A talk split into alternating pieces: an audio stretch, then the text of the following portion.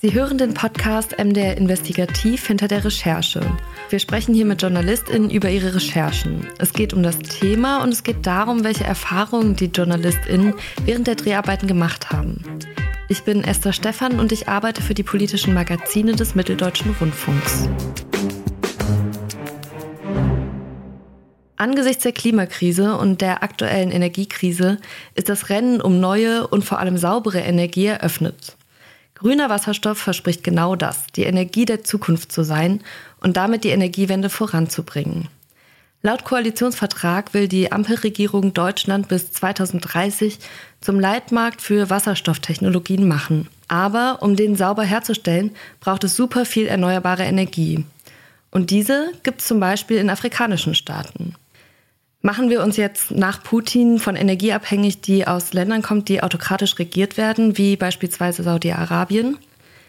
Heidi Mühlenberg hat genau das recherchiert und kann mir erzählen, wo wir auf dem Weg zu sauberem Wasserstoff derzeit stehen. Hallo Heidi. Hallo. Du hast mir ja im Vorhinein schon verraten, dass die Idee von Wasserstoff gar nicht neu ist, sondern eigentlich total alt. Die kommt nämlich schon in den Romanen von Jules Verne vor, ne? Genau. In seinem Buch Die geheimnisvolle Insel beschreibt er ja dieses geheimnisvolle U-Boot mit Captain Nemo. Das wird von einer geheimnisvollen Kraft angetrieben und wenn man dann genau guckt, dann ist das tatsächlich schon diese Vision vom Wasserstoff. Und er sagt in dem Buch, Wasser ist die Kohle der Zukunft. Also wir spalten einfach das Wasser auf in Wasserstoff und Sauerstoff und wir haben genügend Energie, um die Menschheit für alle Zeit zu versorgen mit Energie. Das war die Vision schon damals und die gab es auch schon sogar um 1800. Da ist nämlich die Elektrolyse entdeckt worden, also dieses Prinzip der Spaltung von Wasser. Also wenn man sich überlegt, gesehen von heute sind das 220 Jahre. Das war noch vor der Entdeckung des Petroleums und vor dem großen Petroleumboom. Und damals wollte man eigentlich schon mit Elektrolyse die Menschheit versorgen, mit Brennstoffzellen. Wäre damals nicht in Amerika der Ölboom ausgebrochen, dann wäre vielleicht die Menschheitsgeschichte ganz anders gelaufen und wir würden heute alle schon längst mit Wasserstoff versorgt werden als der Energieträger. Jetzt ist es ja gar nicht so einfach, wir spalten das einfach auf. Ich habe mal geguckt, es gibt da wirklich so eine ganze Palette verschiedener Wasserstofffarben. Also es gibt nicht nur eben besagten grünen, sondern es gibt auch blauen, grauen, gelben Wasserstoff zum Beispiel. Kannst du noch mal zusammenfassen, was denn grüner Wasserstoff jetzt eigentlich ist? Ich finde diese Farbenspiele immer ein bisschen lustig. Also ich habe auch jetzt gelesen von pinken und mhm. türkisfarbenem. Also man kann die Palette bestimmt unendlich weit fassen. Da muss man ganz kurz einen Satz sagen, wie Wasserstoff überhaupt entsteht. Das ist ein Gas, was wir herstellen mit sehr viel Strom. Und den Strom kann man natürlich über jede x-beliebige Quelle, die Strom erzeugt, herstellen. Und je nachdem, welcher Energieträger benutzt wird, hat man diese Farben gewählt.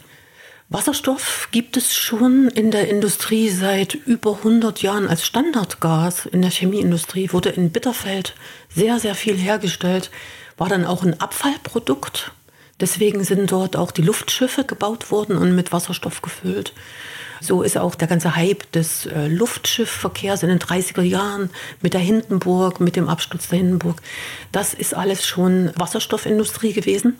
Damals aus Kohle wurde der Strom erzeugt. Man hatte ja in Bitterfeld gerade diese ganzen Kohlegruben. Damit wurden die Turbinen angetrieben. Daraus wurde dann der Strom gewonnen mit dem über viele andere Prozesse dann der Wasserstoff entstanden ist. Also heute würde man, glaube ich, sagen, es ist der schwarze oder der graue Wasserstoff. Was wir aber jetzt zum Thema haben, ist der grüne. Das bedeutet nichts anderes als grüner Strom. Jeder kennt grünen Strom, wird ja verkauft und äh, viel beworben für die umweltbewussten Verbraucher. Und das heißt grüner Strom, erneuerbarer Strom. Das ist Solarenergie, das ist Wind, das ist Wasserkraft und Biomasse auch. Wobei man jetzt im Punkto Wasserstoff so ein bisschen streitet, ob da wirklich die Wasserenergie dazuzählen soll. Aber bei der ganzen Farbendiskussion dürfen wir nicht vergessen, es geht um den grünen Wasserstoff und der ist deswegen so wichtig, weil er genau das fehlende Mosaik ist, was bis jetzt die Energiewende schwierig und kompliziert gemacht Warum? hat. Warum? Das liegt daran, dass wir zwar viele Anwendungen mit Strom lösen können. Zum Beispiel könnte man Kleinwagen mit Strom betreiben, Straßenbahn ja sowieso, auch Eisenbahn. Aber es gibt auch andere Anwendungen, da kann man nicht mit Strom arbeiten, weil die Batterien einfach viel zu groß wären. Wenn wir zum Beispiel denken an Tankschiffe oder an Flugzeuge oder auch für die Industrie, die wirklich Brenngas dringend braucht. Also ich habe zum Beispiel in der Lausitz ein Glaswerk besucht. Die müssen mit großen Mengen Erdgas arbeiten und müssen ständig ihre Wannen in einer bestimmten Temperatur halten, damit das Glas immer flüssig ist. Das kann man mit Strom schlecht machen. Man würde viel zu viel davon verbrauchen und auch nicht diese Temperaturen erzielen. Und dasselbe ist zum Beispiel bei der Stahlindustrie oder auch bei der Zementproduktion oder bei der Düngemittelherstellung. Da wird wirklich Gas gebraucht, brennendes Gas, auch bei den Stadtwerken, die in den Heizkraftwerken uns die Wärme produzieren. Das war immer schon die Achillesferse der gesamten Energiewende, dass wir zwar grünen Strom herstellen können, aber ein Windrad heizt keine Stube warm. Das ist ja tatsächlich auch dann so oft das Argument, was ich so gehört habe. Warum nehmen wir denn jetzt den Strom, um daraus Wasserstoff herzustellen, um damit unsere Autos zu tanken, wenn wir direkt eigentlich mit einem E-Auto fahren ja. könnten? Ja. Aber wie du sagst, es ist eben für die Industrie total wichtig. Also genau an dem Beispiel individuelle Mobilität sieht man, dass die Anwendung von grünem Wasserstoff nicht überall sinnvoll ist. Wasserstoff ist ein Edelgas. Es ist teuer in der Herstellung. Man sollte es wirklich nur für die Prozesse benutzen, die zwingend ein brennendes Gas brauchen. Und alles, was irgendwie anders versorgt werden kann mit Strom, kann man natürlich direkt mit Strom. Das ist ja viel besser, weil auch der Wirkungsgrad dann höher ist. Man hat halt diese Stoffumwandlungen nicht. Aber genau das fehlte eben bis jetzt im Energiemix, um wirklich eine Energiewende zu planen, die den Namen verdient, wo man wirklich ganz ernsthaft wegkommt von allen fossilen Brennstoffen. Und zwar komplett. Und das ist zum ersten Mal möglich, wenn man das mit dem grünen Wasserstoff sich vorstellt und denkt. Und dann gibt es noch eine zweite ganz große Anwendung, das ist eine Speicherung. Grüner Wasserstoff kann auch als Puffer dienen. Wir haben ja das Problem, dass gerade hier im Norden sehr, sehr viele große Windparks arbeiten. Man muss dazu sagen, wir nehmen hier gerade in Hamburg auf. Ja, genau. Also Niedersachsen und Schleswig-Holstein haben viele große Windparks, die häufig abgeschaltet werden müssen, weil das Netz überlastet ist und den Strom nicht abführen kann. Das ist natürlich sehr bitter für alle, die da investiert haben und es ist auch eine Verschleuderung von Wirtschaftsvermögen. Jetzt könnte man das so machen, wenn also im Oktober ein Starkwind ist, dann muss gar nicht der ganze Strom abgeführt werden. In dem Augenblick, wo das Netz überlastet ist, könnte man den Strom vor Ort benutzen, um daraus mit den Elektrolyseanlagen grünen Wasserstoff herzustellen, der wie eine Batterie wirkt. Also das ist dann die Speicherung für diesen grünen Strom und der kann später dann abgerufen werden. Das war bis jetzt nicht möglich, nicht in dieser Dimension, wie es notwendig ist. Dein Film, der läuft in der ARD-Mediathek übrigens und der heißt Die Jagd nach grünem Wasserstoff. Das klingt für mich wie ein Wettrennen. Ist das ein Wettrennen? Das ist ein Wettrennen. Es gibt ja die Hotspots, wo wirklich die Bedingungen optimal sind, um den grünen Wasserstoff herzustellen. Da sind wir nicht die Einzigen. Also die Amerikaner, die Franzosen, die Japaner alle sind auf dem Trichter und schicken ihre Späher aus in alle Welt. Und wo sind wir da gerade in diesem Rennen? Wo befinden wir uns da als Deutschland? Deutschland muss aufpassen, dass wir nicht den Anschluss verlieren. Wir neigen immer, alles so kompliziert zu machen. Aber Deutschland hat auch gute Chancen, weil wir eben hier mit unserer Ingenieurwissenschaft, mit dem Maschinenbau, gerade in Sachsen tatsächlich auch Elektrolyseure herstellen. Auch ThyssenKrupp baut ja diese Dinger. Und die sind gefragt in aller Welt. Also das kann auch ein richtiger Boom werden für die Industrie, auch in Ostdeutschland. Du hast für deinen Film mit Dr. Patrick Reichen von Bündnis 90 Die Grünen gesprochen. Er ist Staatssekretär im Bundesministerium für Wirtschaft und Klimaschutz. Und wenn ich das jetzt richtig verstanden habe, ist es aber trotzdem nicht so, dass wir jetzt so viel grünen Wasserstoff schon hier in Deutschland produzieren können, wie wir ihn eigentlich für die Energiewende bräuchten. Und Patrick Reichen, der sagt in deinem Film, dass wir eben für die Energiewende auch einiges an Wasserstoff importieren müssen. Wir wollen bis 2030 10 Gigawatt an Elektrolyseurleistung in Deutschland haben, wo Wasserstoff hergestellt wird. Und gleichzeitig wissen wir, wir brauchen noch mal doppelt so viel an Importen, weil wir es in Deutschland gar nicht herstellen können, so viel Wasserstoff, wie wir brauchen. Aber wenn wir jetzt den Wasserstoff zum Beispiel eben aus Namibia hierher importieren, ist der dann immer noch so grün, wenn man den dann auf so ein Schiff packt und hierher fährt? Wirklich gute Frage. Ich würde sagen, ja. Ich habe vor zehn Jahren schon mal ein langes Feature gemacht. Da ging es um Desertec, Europas Solarvision in Afrika. Damals wollte man den Strom direkt aus Afrika nach Europa bringen, um die Energiewende zu wuppen. Dazu kam es dann nicht, weil die ganzen großen Firmen wieder ausgestiegen sind, wie Siemens zum Beispiel. Und der arabische Frühling brach aus und daraufhin haben sich die scheuen Investoren zurückgezogen aus diesem Projekt. Die hatten dann wirklich Sorge, dass ihr Investment dort in Gefahr gerät. Desert Tech war so ein Großprojekt, wo man gesagt hat, okay, wir haben Länder in Afrika, wo wir viel Sonne haben. Warum nutzen wir diese Fläche in Wüsten nicht, genau. um dort Solarzellen zum Beispiel hinzustellen? Die Idee hatte tatsächlich ein Kernphysiker hier aus Hamburg. Mit dem hatte ich auch damals noch ein Interview führen können, ist inzwischen verstorben. Und er hatte ganz akribisch ausgerechnet, dass äh, wenn man die Sahara nimmt, ein Gebiet, wo starke Sonneneinstrahlung ist, dass man dann so ein Quadrat bräuchte. Ich glaube, es waren 100 Kilometer mal 100 Kilometer und das würde reichen, um den Strombedarf der ganzen Welt zu decken. Krass. Also das hat er mit einem spitzen Bleistift auch sauber durchgerechnet. Es ist natürlich nicht so einfach. Du findest nicht einfach so ein Quadrat in der Sahara, was du jetzt komplett mit Solarpanelen bebauen kannst. Aber ja, in der Sahara und nicht nur dort, in vielen Wüstengebieten der Welt ist die Luft ja so trocken, dass es keine Wolken gibt. Und infolgedessen hat man eine ganz starke Sonneneinstrahlung übers Jahr. Die liegt doppelt so hoch und noch höher als bei uns. Die Ausbeute ist dort äh, so hoch, dass man dort zum Beispiel die Kilowattstunde Strom für etwa zwei Cent erzeugen kann oder sogar für anderthalb. Habe ich jetzt neue Zahlen gelesen aus Marokko von einem Solarkraftwerk dort. Also das ist wirklich so günstig, dass es dann auch Sinn macht, die langen Transportwege und die Umwandlung in ein flüssiges Gas zu machen, weil der Wirkungsgrad sich am Ende immer noch rechnet. Ich habe jetzt gerade neue Studien gelesen. Man rechnet damit, dass die ersten Wirkungsgrade, wenn die ersten Importe kommen, so ungefähr 66 Prozent sind. Das ist erstmal noch ein bisschen mickrig, aber es soll sich im Laufe der Zeit erhöhen. 70, 80 Prozent wäre dann schon möglich. Es ist aber noch wirklich viel auch in der Forschung. Wenn wir genau hingucken, ist vieles noch in Planung. Ich hatte ähm, die große Ehre, in der Uckermark die erste Wasserstoffanlage mir anzuschauen, die nur mit Windkraft betrieben wird. Das sind tatsächlich drei große Windkraftanlagen, die stehen daneben. Und da geht der Strom direkt in diese Anlage rein. Ist gar nicht so groß, eher wie so eine größere Garage. Dort ist also dieser Elektrolyseur aufgebaut. Haben wir uns auch genau angeguckt, wie das so geht.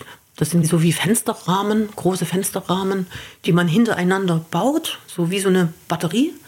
Und dann wird an jedem Rahmen Starkstrom angelegt. Plus und Minus an den Polen, links und rechts. Und dann sorgt diese Flüssigkeit, die drin ist, und eben der Strom dafür, dass das Wasser sich aufspaltet, also dass die Ionen dann getrennt werden, die positiv geladenen und die negativ geladenen. Du bist aber nicht nur in der Uckermark gewesen, sondern nee. bis nach Namibia gereist. Dort hast du dir so ein Projekt angeschaut, wo in Zukunft Wasserstoff hergestellt werden soll. Wie war das da? Schwierig. Vor allem war es schwierig hinzukommen. In Namibia zu drehen, das ist sehr attraktiv für Tierfilme, das weiß man ja, man kennt ja viele Filme von da. Die namibische Regierung weiß es auch und es gibt viele, viele Restriktionen, weil die eben auch nicht wollen, dass die Tierwelt darunter leidet, dass andauernd dort Filmteams aufschlagen. Also wir haben tatsächlich über zwei Monate gebraucht, um die Drehgenehmigung zu bekommen. War auch sehr teuer und war auch sehr unsicher, ob das alles klappt. Also es war unendlich kompliziert, das alles in die Wege zu leiten. Aber es hat sich gelohnt. Ich fand Namibia besonders spannend, weil es gibt, glaube ich, im Moment zehn große Projekte mit deutscher Beteiligung, die im Ausland in Planung sind. Und das sage ich jetzt mal in Planung, weil gesprochen wird bestimmt über 30 Länder, 40 Länder, wo man eventuell den Wasserstoff produzieren und dann nach Deutschland exportieren will. Aber in diesen zehn Ländern ist es konkreter schon. Und Namibia ist davon das größte Projekt. Dort sollen in die Wüste, in die Namib, im Süden von Namibia, so viele Solarzellen aufgebaut werden und Windkraftanlagen, dass man sieben Gigawatt Strom erzeugen kann. Das sind also 7000 Megawatt und das sind sieben große Kernkraftwerksblöcke. Mhm. Zum Vergleich, Lippendorf bei Leipzig hat 800 etwa, 800, 900 MW ein Block. Das ist also schon wirklich eine richtig große Menge. Und wir waren dann dort, sind in das Projektgebiet gefahren. Das liegt in einem Nationalpark, wo man erstmal schluckt und denkt, warum ausgerechnet im Nationalpark. Liegt aber daran, dass dieser Nationalpark was ganz Besonderes ist. Der ist vor 100 Jahren eingerichtet worden, weil dort Diamanten gefördert werden. Und man wollte dort überhaupt keine Besiedlung haben, hat auch niemanden reingelassen, weil die Diamanten am Anfang einfach so auf dem Boden lagen. Mhm. Also konnte jeder hin und eigentlich die sammeln, wenn er denn ja. hingekommen ist. Deswegen ist das eine menschenleere Zone heute. Mhm. Und zwar ein riesiges Gebiet. Also richtig, richtig groß. Das sieht auch total interessant aus in dem Film, weil es wie so ein großer Sandkasten aussieht. Also man sieht wirklich viel Sand. Warum bietet sich denn genau dieser Standort jetzt an, um da grünen Wasserstoff herzustellen? Es war erstmal eine Entscheidung der namibischen Regierung, diese Zone auszuwählen. Die haben also dort dieses Projektgebiet festgelegt. Das musste ja auch in Nähe des Meeres sein. Für die Wasserstoffproduktion braucht man ja Wasser. Und deswegen ist es wichtig, dass man mit einer Pipeline das Salzwasser aus dem Meer zu den Anlagen bekommt. Und wenn der Wasserstoff dann produziert ist, muss er ja wieder an die Küste, weil er soll ja später mal mit Tankschiffen abtransportiert werden. Und damit die Pipeline nicht zu lang wird in die Wüste rein, sind natürlich die Standorte bestens geeignet, die möglichst nah am Meer sind und trotzdem eine starke Sonneneinstrahlung haben und viel Wind. Und das ist in Namibia in perfekter Weise vorhanden.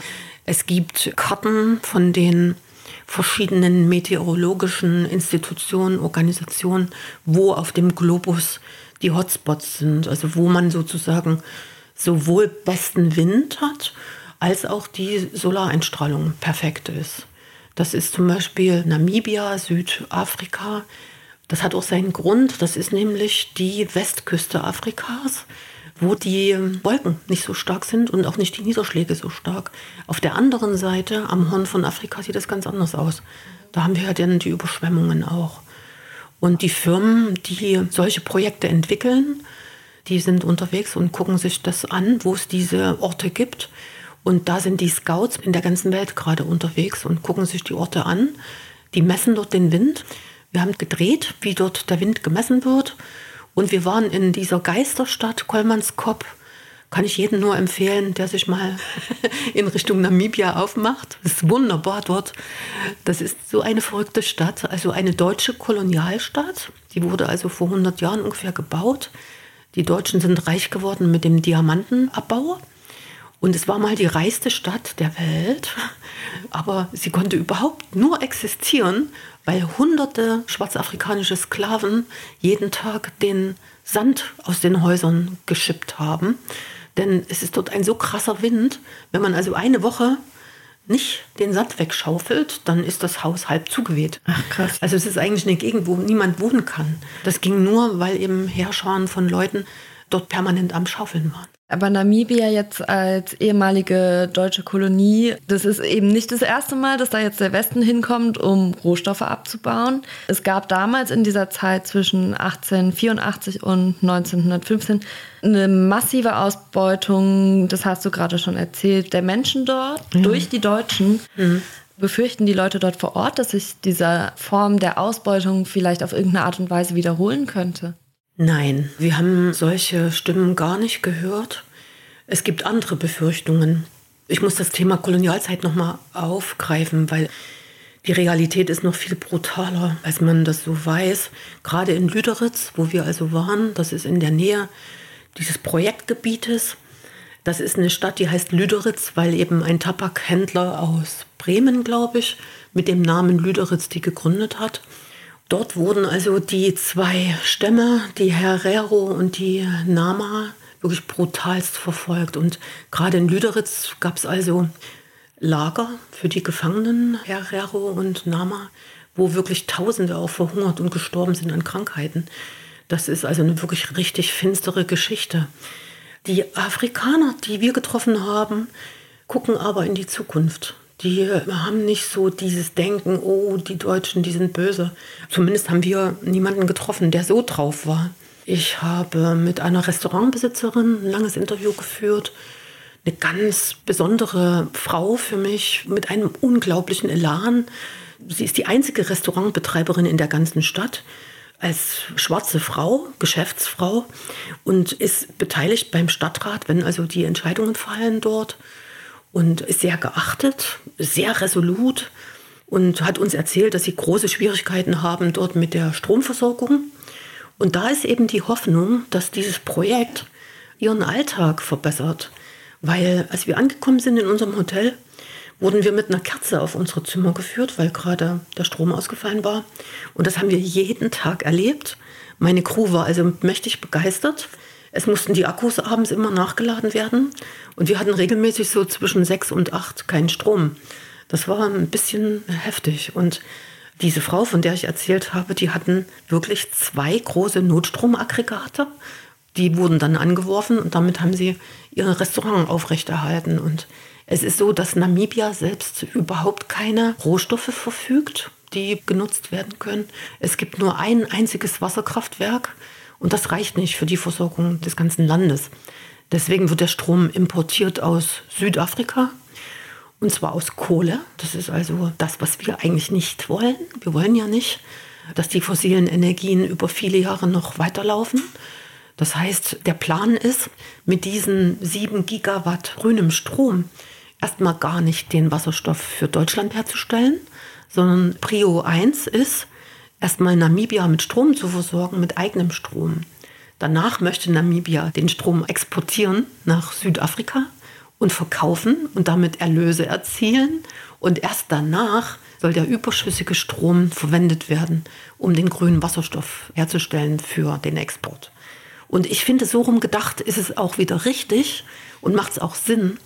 Daran ist unter anderem auch Desertec gescheitert vor zehn Jahren, dass man nicht konsequent die Interessen der afrikanischen Länder mitgedacht hat. Und das ist diesmal anders. Auch schon, weil die namibische Regierung da extrem drauf achtet. Das heißt, was du vorhin gesagt hast, die Leute blicken da sehr optimistisch in die Zukunft.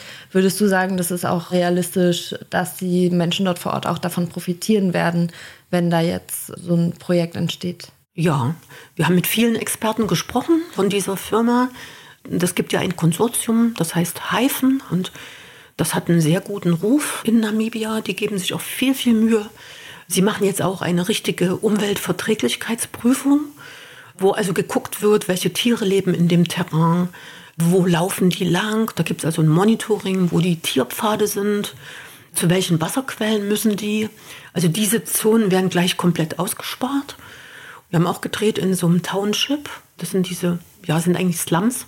Da wohnen Tausende, die keine Jobs haben dort ziemlich bescheidenen Verhältnissen. Und dort gibt es zwar Strom, das haben wir gesehen, und es gibt auch Wasser, das hat die namibianische Regierung schon dahingelegt, aber es ist zu teuer. Die Leute können sich das nicht leisten.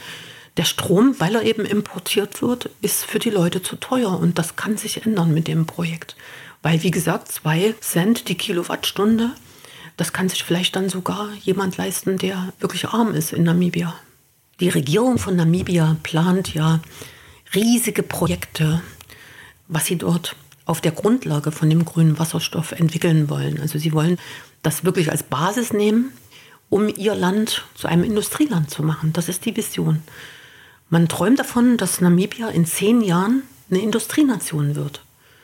Das ist ganz klar der Plan. Und wenn diese Vision Wirklichkeit wird, auch in anderen Ländern, dann ist die Epoche endgültig vorbei, dass Afrika Bittsteller ist oder Almosenempfänger, sondern wir als Europäer sind eigentlich angewiesen auf diese grüne Energie aus den Wüsten. Und wir müssen auf gleicher Augenhöhe mit denen kooperieren. Das heißt, es ist gar kein Platz für Kolonialismus. Jetzt ist es aber ja nicht nur Namibia, die auf grünen Wasserstoff setzen. Du hast dich für deinen Film auch mit Saudi-Arabien beschäftigt. Die planen eine super futuristische Stadt, die ganz auf Erneuerbaren basieren soll. Und Wasserstoff spielt da eben auch eine große Rolle. Wie lief denn da die Recherche ab? Das war speziell. Ich habe mich sehr bemüht um eine Drehgenehmigung in Saudi-Arabien. Ist nicht zu machen.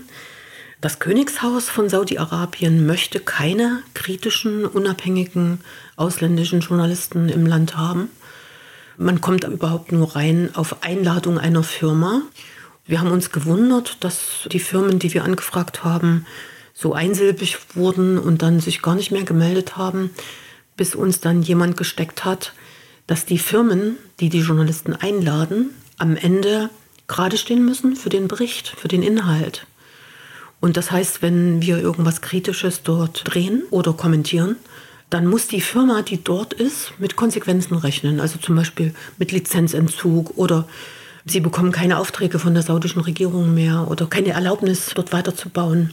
Also es sagt einem gar niemand offen, aber in 0, nichts ziehen sich alle zurück bei unseren Anfragen und so war es auch hier.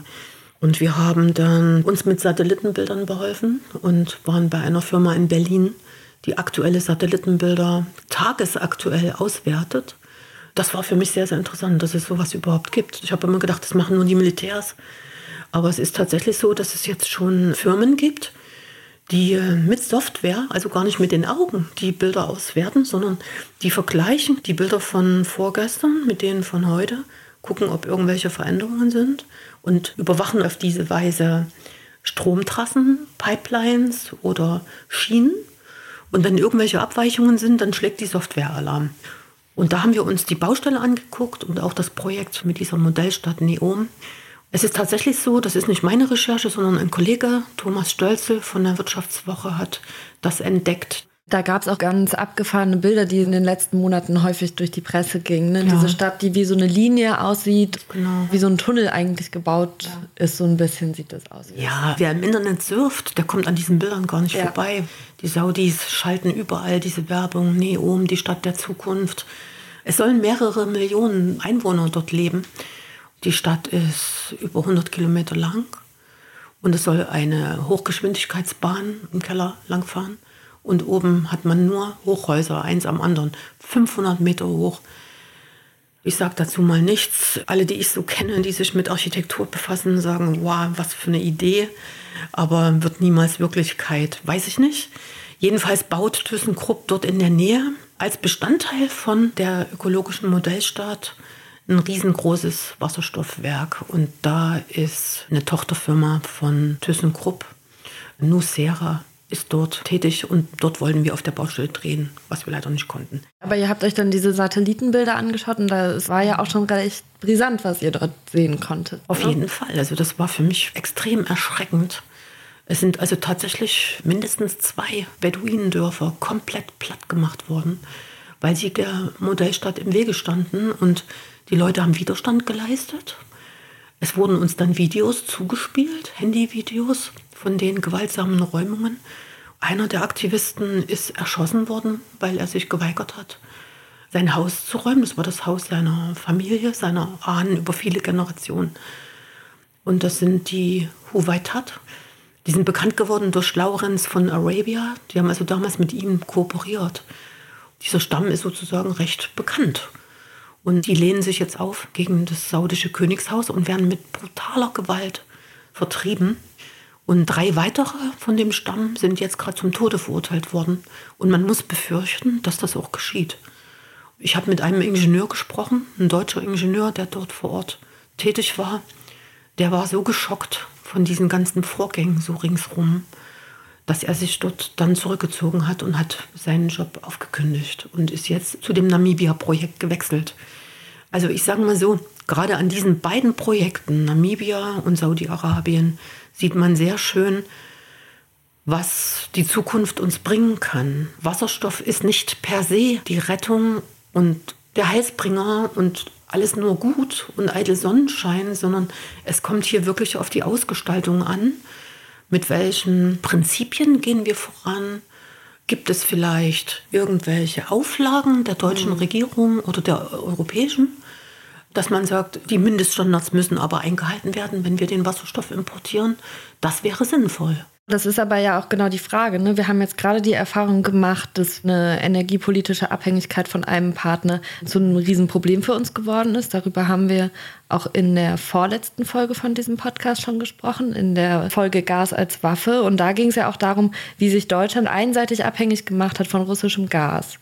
Das kann dann natürlich, wenn man dann in Konflikt mit einem Land steht, auch zu einem Problem werden muss man das bei Wasserstoff vielleicht auch in den Blick nehmen? Also so angesichts dessen, dass wir uns auf Länder einlassen, die im Zweifelsfall eben auch auf Menschenrechte pfeifen? Das ist eine wirklich gute Frage. Nach meiner Recherche müssen wir das nicht. Es ist so, wir leben ja im Moment noch von Gas und Öl und Kohle. Und da gibt es nun mal geologisch nur bestimmte Länder, die diese Vorkommen haben. Die arabischen Länder sind ja damit reich geworden, dass ausgerechnet dort in großen Mengen Erdöl in der Erdkruste ist. Bei Wasserstoff ist es anders. Theoretisch kannst du in der Mehrzahl der Länder Solarpanels aufstellen und Windräder aufstellen. Du hast vielleicht dann in Island nicht so eine große Ausbeute wie in Namibia.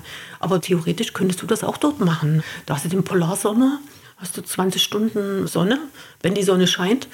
Also ich sag mal so, grüner Wasserstoff hat eine gewisse demokratische Komponente, weil es sind wirklich real 30, 40 Länder, die gute Chancen haben, als große Förderländer aufzusteigen und weltweit zu exportieren. Ne? Wir reden ja nicht nur von Deutschland. Also alle großen Industrieländer sind auf dem Trip, den grünen Wasserstoff herzustellen, weil alle Länder haben sich verpflichtet, fossilfrei zu werden aufgrund der Klimakrise und das verschärft sich ja immer mehr. Die Sache ist todernst und es muss schnell gehen. Und da ist natürlich jetzt der grüne Wasserstoff in den Fokus geraten. Es hat aber tatsächlich auch so eine Friedenskomponente. Wenn wir uns erinnern, es wurden unglaublich viele Kriege um Energie, um Rohstoffe geführt. Die Amerikaner im arabischen Raum, Iran, Irak, also da war immer im Hintergrund die Rohstofffrage. Und das war eine ganz, ganz wichtige Frage. Wenn wir jetzt, jetzt ja auch wieder in der Ukraine spielt ja. das ja auch wieder ja, genau. eine Rolle. Ja. Wenn wir aber jetzt uns vorstellen, es gibt eine Welt, wo 40 Länder den Wasserstoff herstellen, bieten den auf dem Markt an. Du musst auch nicht zwingend eine Pipeline legen, so wie wir jetzt die Nord Stream 2 hatten, die sozusagen von Punkt zu Punkt den Rohstoff transportiert, sondern du kannst deine Tankschiffe überall hinschicken. Gut, manchmal ist es weiter von der Strecke. Du kannst den Wasserstoff dann da abholen, wo du den kaufen willst. Also das hat tatsächlich eher eine demokratisierende Komponente. Wenn man es richtig macht, könnte das tatsächlich die Welt auch ein Stück befrieden. Heidi Mühlenberg, danke, dass du dir die Zeit genommen hast. Sehr gerne.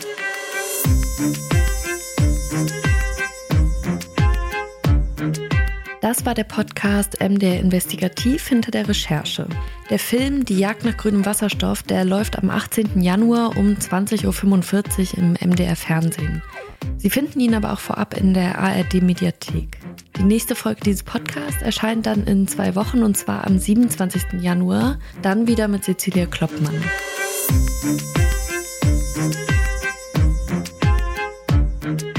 Wenn Sie diese und die kommenden Folgen nicht verpassen wollen, dann abonnieren Sie uns doch gerne. Zum Beispiel in der ARD Audiothek oder der Podcast-Plattform Ihrer Wahl. Machen Sie es gut und bleiben Sie gesund.